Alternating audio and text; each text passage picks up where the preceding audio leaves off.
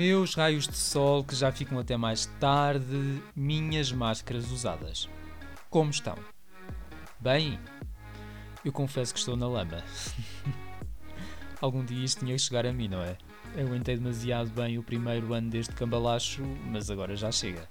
Hum, não dá mais. Não consigo resistir mais. Passei para o lado do mal, o lado do resto da humanidade, acho eu. Já estou farto disto tudo, não aguento mais, eh, já estou para o que vier. Uh, não sei. Bom, tenho que partilhar já o grande evento da minha última semana. Saí à rua e não foi para ir ao supermercado! Estive 5 horas fora de casa. Uma tarde de sábado. Não é extraordinário? Acho que foi a maior saída de 2021 até à data. Três notas sobre esta pequena fuga. Primeiro, eu já não sei sair de casa e estou a ficar seriamente preocupado com isso. Pontualidade sempre foi o meu nome do meio, aliás, é, é mais que pontualidade. A minha norma é chegar sempre 10 a 15 minutos antes da hora planeada. Não é chegar, mas estimar a chegada para, sabem? Só na eventualidade de me perder, haver um acidente, trânsito, esquecer-me de algo, encontrar o amor da minha vida, sei lá, qualquer coisa. Por qualquer coisa que possa acontecer e me impeça de chegar a horas. Desta vez, a ideia era a mesma. Até mandei mensagem uma hora antes a reconfirmar a hora e pedi para combinar uns minutos antes, só um bocadinho antes da hora, para chegarmos on time do, da exposição. Sim, saí, mas não foi para ir a uma festa ilegal, afinal, hashtag cultura segura, não é? Eu saio tranquilamente para ir ao supermercado ali na esquina com o que tiver vestido, de máscara e gorro, não olho para ninguém, ninguém me conhece, tudo tranquilo. Pois digo-vos que não sei o que se passou desta vez. Ou mudei de fuso horário, ou de facto perdi a prática de sair de casa, a logística, a rotina super eficiente que fui aperfeiçoando ao longo de toda uma vida. Eu só sei que quando ia a calçar tranquilamente para sair, olhei para o relógio, percebi que já devia estar a meio caminho.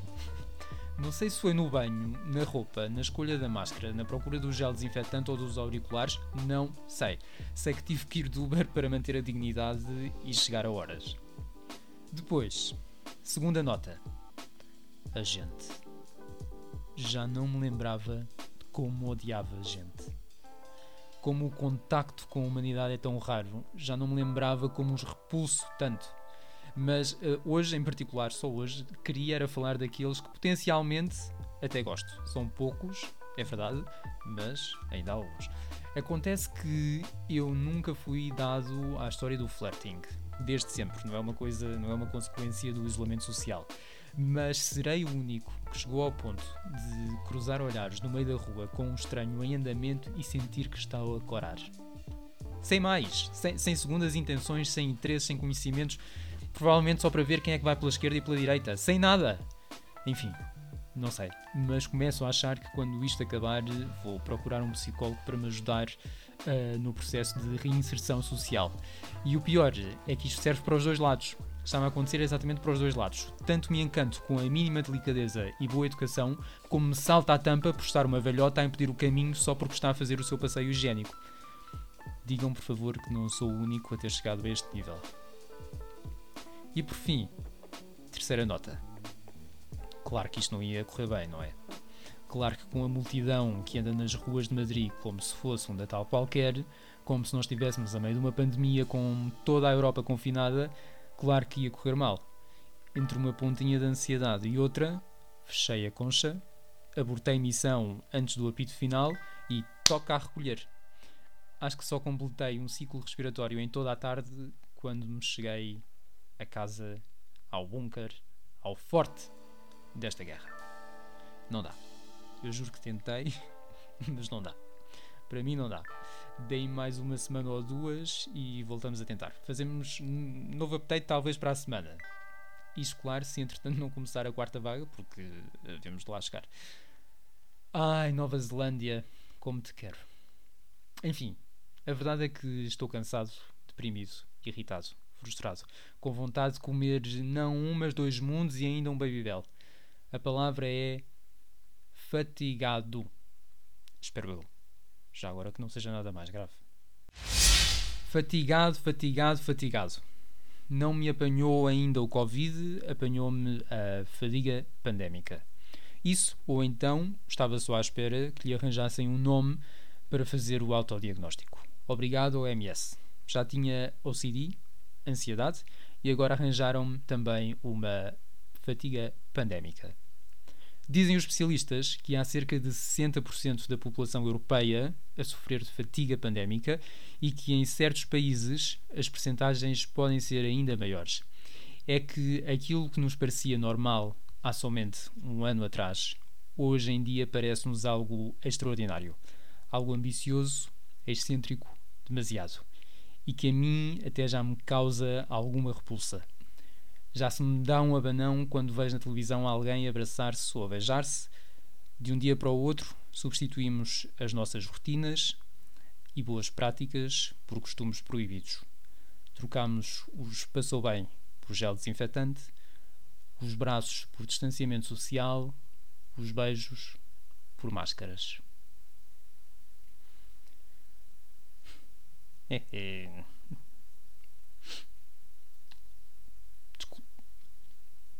Off topic. Só porque decidi atirar-me. Um, eu decidi atirar-me para este podcast um bocadinho como terapia para estes tempos um, absurdos que estamos a passar e, e, esta semana tem sido um, difícil e já me, já tinha vontade de vir aqui dizer coisas e falar sozinho mas estou a obrigar-me porque porque sei que lá no fundo exercitar este lado do cérebro faz bem por isso, desculpem este vomitar de pensamentos menos leves, menos cor-de-rosa, mas é para o que estamos hoje. Já, já vos disse que a, porca, a Poker Face, nesta altura, me tem caído com facilidade. Mas bom, vamos, vamos, vamos, vamos, vamos. Então, estávamos a falar da, uhul, da, da fadiga pandémica, que tem as causas que todos sabemos, uh, este prolongar, este arrastar de esforços, de medidas de contingência, de restrições, de tudo afeta-nos inevitavelmente a física e psicologicamente. Claro que para grandes males, grandes remédios, e para este também os há. O problema é que, honestamente, eu não vejo nenhuma destas mesinhas a ter efeito, pelo menos em mim. Se não, vejamos os conselhos dos especialistas um por um.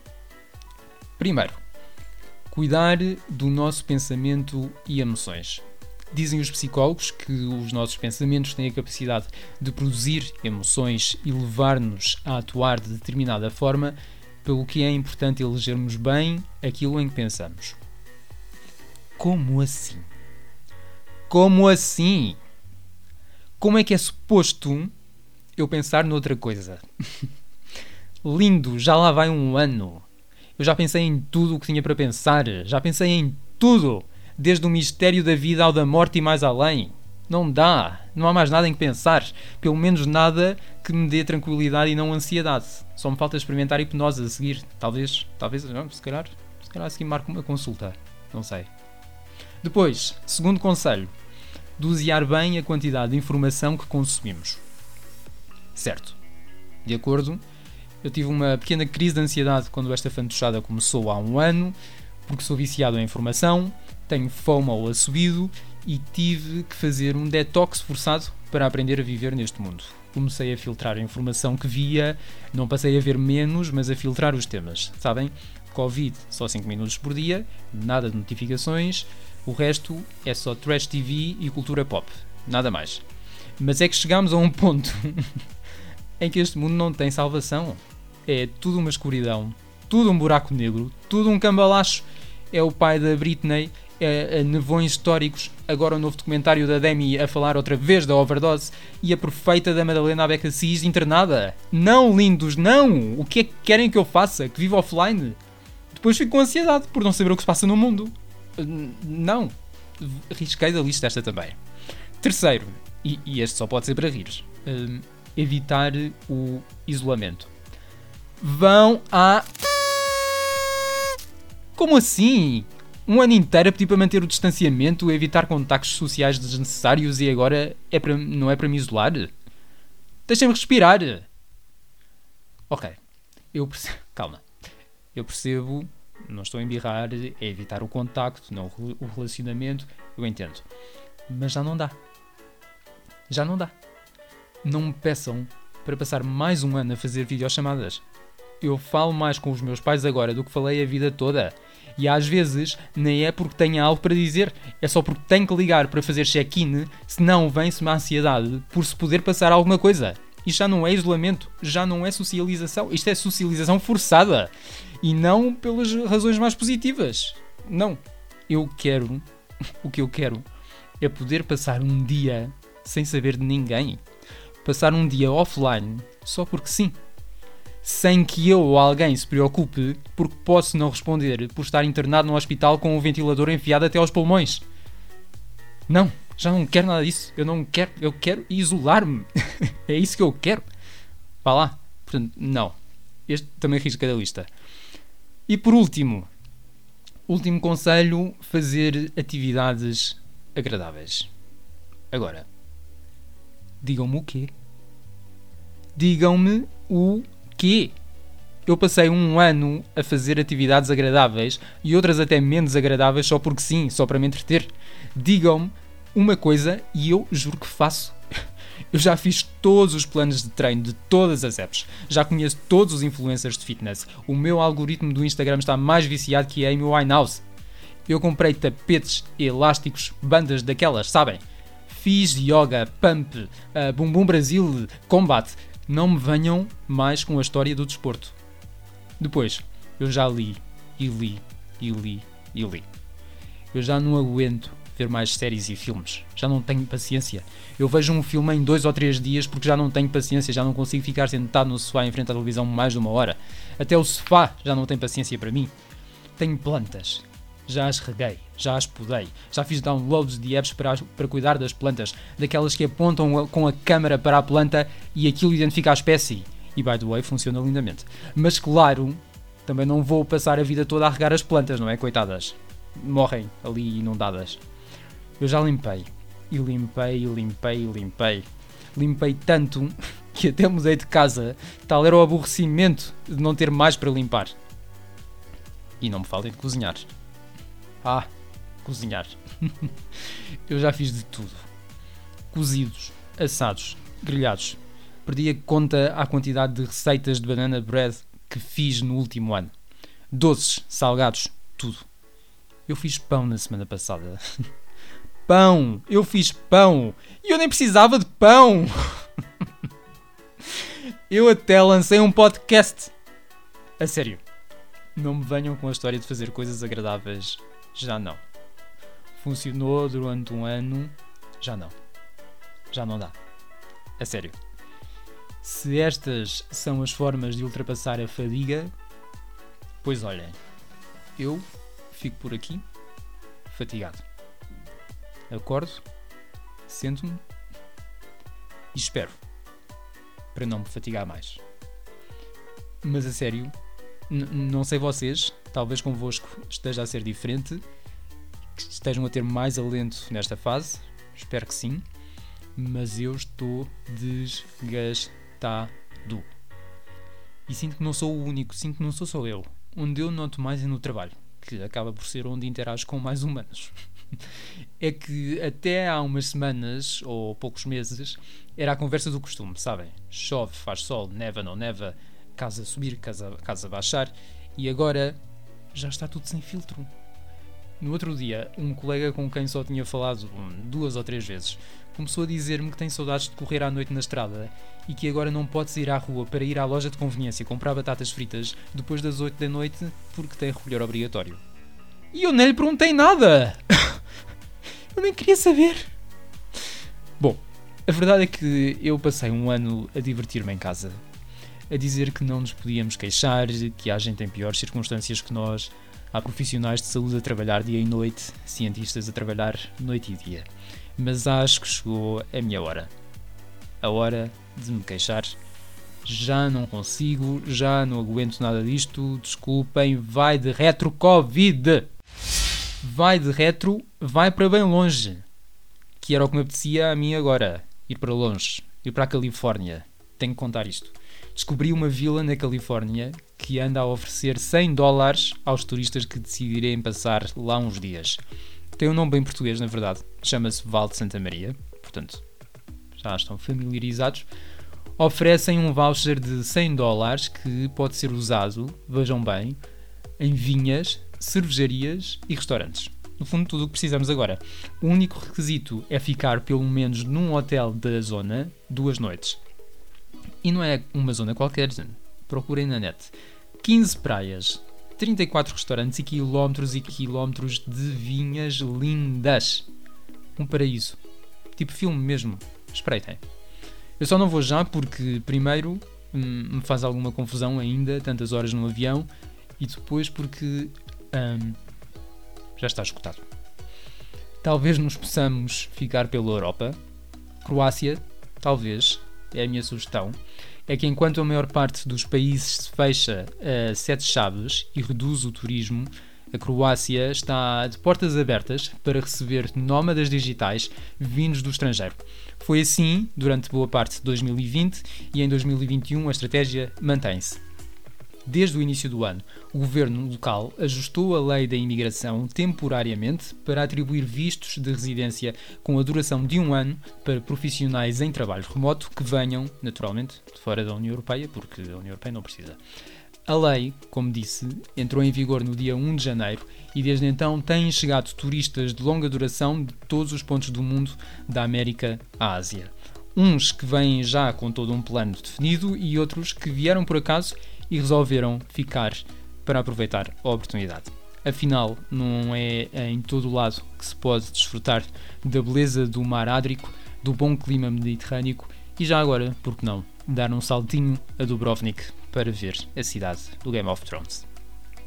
A ideia de permitir estadias de maior duração na Croácia partiu de um holandês de seu nome Jan, um investidor que vive na Croácia há 15 anos. No verão passado, publicou uma carta aberta no LinkedIn dirigida ao primeiro-ministro croata. Nessa carta, listou os vários benefícios que esta estratégia poderia ter para a economia local. A carta chegou ao primeiro-ministro, que acedeu a falar com Ian e uns meses depois aprovou as tais mudanças na lei da imigração croata. Achei que depois do cenário negro com que começámos hoje, precisávamos assim de uma corzinha mediterrânica para alegrar uh, aqui o episódio. Mas este tema pareceu-me especialmente relevante esta semana. Esta semana, porque foi esta semana que ouvi o vice-presidente do governo espanhol, Pablo Iglesias, colocar em causa a existência de uma democracia plena em Espanha, ao mesmo tempo que criticava os meios de comunicação por, passo a citar, terem mais poder que ele no país, colocando assim em causa a liberdade de expressão dos meios em Espanha. Esta semana, também porque foi em Espanha que vi miúdos incendiarem praças públicas, apedrejarem e agredirem à séria polícias porque estavam a fazer manifestações não autorizadas e violentas, para não dizer outra coisa. Tudo isto porque foi condenado à prisão um rapper que incitou novos atentados da ETA e nomeou alguns dirigentes políticos de forma bem explícita como merecedores de um ataque terrorista. Nos seus poemas há, entre outros, exaltações à Al-Qaeda, pedidos de bombas na televisão espanhola, pena de morte para as filhas do rei e por aí fora. O caso chegou ao Tribunal Supremo que diz que, embora a condenação de prisão possa levantar questões de liberdade de expressão, acima de tudo o rapper excedeu esses direitos e incita deliberadamente a atos terroristas de forma repetida. Alguns jovens, bastantes ainda, revoltaram-se com a decisão e têm vindo a protestar-se diariamente nas ruas de forma bem violenta, bem agressiva. Tudo pelo dito artista que se limita a usar a sua plataforma para expressar a sua opinião, sim, mas também para espalhar o ódio e a violência. E isso não pode ser chamado liberdade de expressão, isso não é democracia. E a história do Ian faz também sentido esta semana, porque foi esta semana que passou a ser de conhecimento geral que o novo presidente do Tribunal Constitucional em Portugal, afinal, é um ressabiado. Contra o lobby gay, ok, eu também não sou muito a favor de lobbies, mas para ele os homossexuais são uma inexpressiva minoria cuja voz é despropositadamente ampliada pelos média, segundo o próprio. Diz que não está disposto nem disponível para ser tolerado por eles. Eles, os gays. Pois, meu caro, fique sabendo que eu também não estou disponível nem disposto a tolerá-lo. Fechei para obras. Mas ele vai ainda mais longe. Ou neste caso não vai muito longe porque claramente é muito limitado atreveu-se a fazer a comparação mais ridícula que vi nos últimos tempos. Diz que existem mais vegetarianos que homossexuais em Portugal e talvez até mais adeptos do Dalai Lama, e que, no entanto, esses não beneficiam do mesmo tempo de antena que os homossexuais. meu caro, nunca vai ouvir isto, provavelmente, eu sei, mas tenho que usar esta minha pequena plataforma para fazer aquilo que o senhor, com o acesso que tem a milhões de pessoas, nunca fará. Então, comparar homossexuais com vegetarianos. Vamos lá ver. Que eu saiba, nunca ninguém foi perseguido, discriminado de forma brutal e até incriminado, como ainda acontece em alguns países, para ser vegetariano. Na Arábia Saudita, Mauritânia, nos Emirados Árabes Unidos, no Catar, no Paquistão, no Afeganistão, no Irã, Iémen, Sudão, Nigéria e Somália, um homossexual pode ser condenado à pena de morte. Agora, não venha comparar a opinião que uns têm sobre o estilo de vida com o barulho necessário que outros fazem para mudar não só mentalidades, como leis e princípios de igualdade. Mas afinal, porque haveríamos nós de dar importância a este sujeito, apesar do cargo de grande responsabilidade que ocupa na nossa sociedade. O mesmo que retirou importância à Constituição, provavelmente o maior pilar da nossa democracia. É que para o João, porque vamos chamar-lhe assim, não é? Também não, acho que não é necessário ter mais consideração por ele, a Constituição já é, e passo a citar, pouco mais que um papel. Quando querem apostar que votou no Ventura em janeiro? Hum? É que é por causa deste tipo de afirmações que depois surgem os chegas da vida, que nos fazem tremer a nós e ao dito papel, o da democracia. A história do Ian, o holandês que escreveu ao primeiro-ministro croata, com quem falou, com quem discutiu, faz sentido esta semana, no meio de tanto ruído, de tanto maltratar, de tanto desdém, porque ilustra aquilo que a democracia pode dar-nos de bom: a liberdade de falar, de expressar, de discutir, de propor, de fazer melhor. Isto hoje foi intenso. Desculpem. Não era a ideia, mas, mas estou assim. Estou assim, inquieto, revoltado com tudo. É para o que dá. Isto, isto não volta a acontecer nos próximos. Juro que nos próximos não, não seremos tão políticos. Hum, prometo. Bom, acho que já chega, não é? meus queridos democratas, meus lindos cidadãos, cuidado com a fadiga pandémica, ok? Se precisarem de falar, falamos. Cuidem uns dos outros e da democracia, porque, como diz a minha mãe, não somos nada.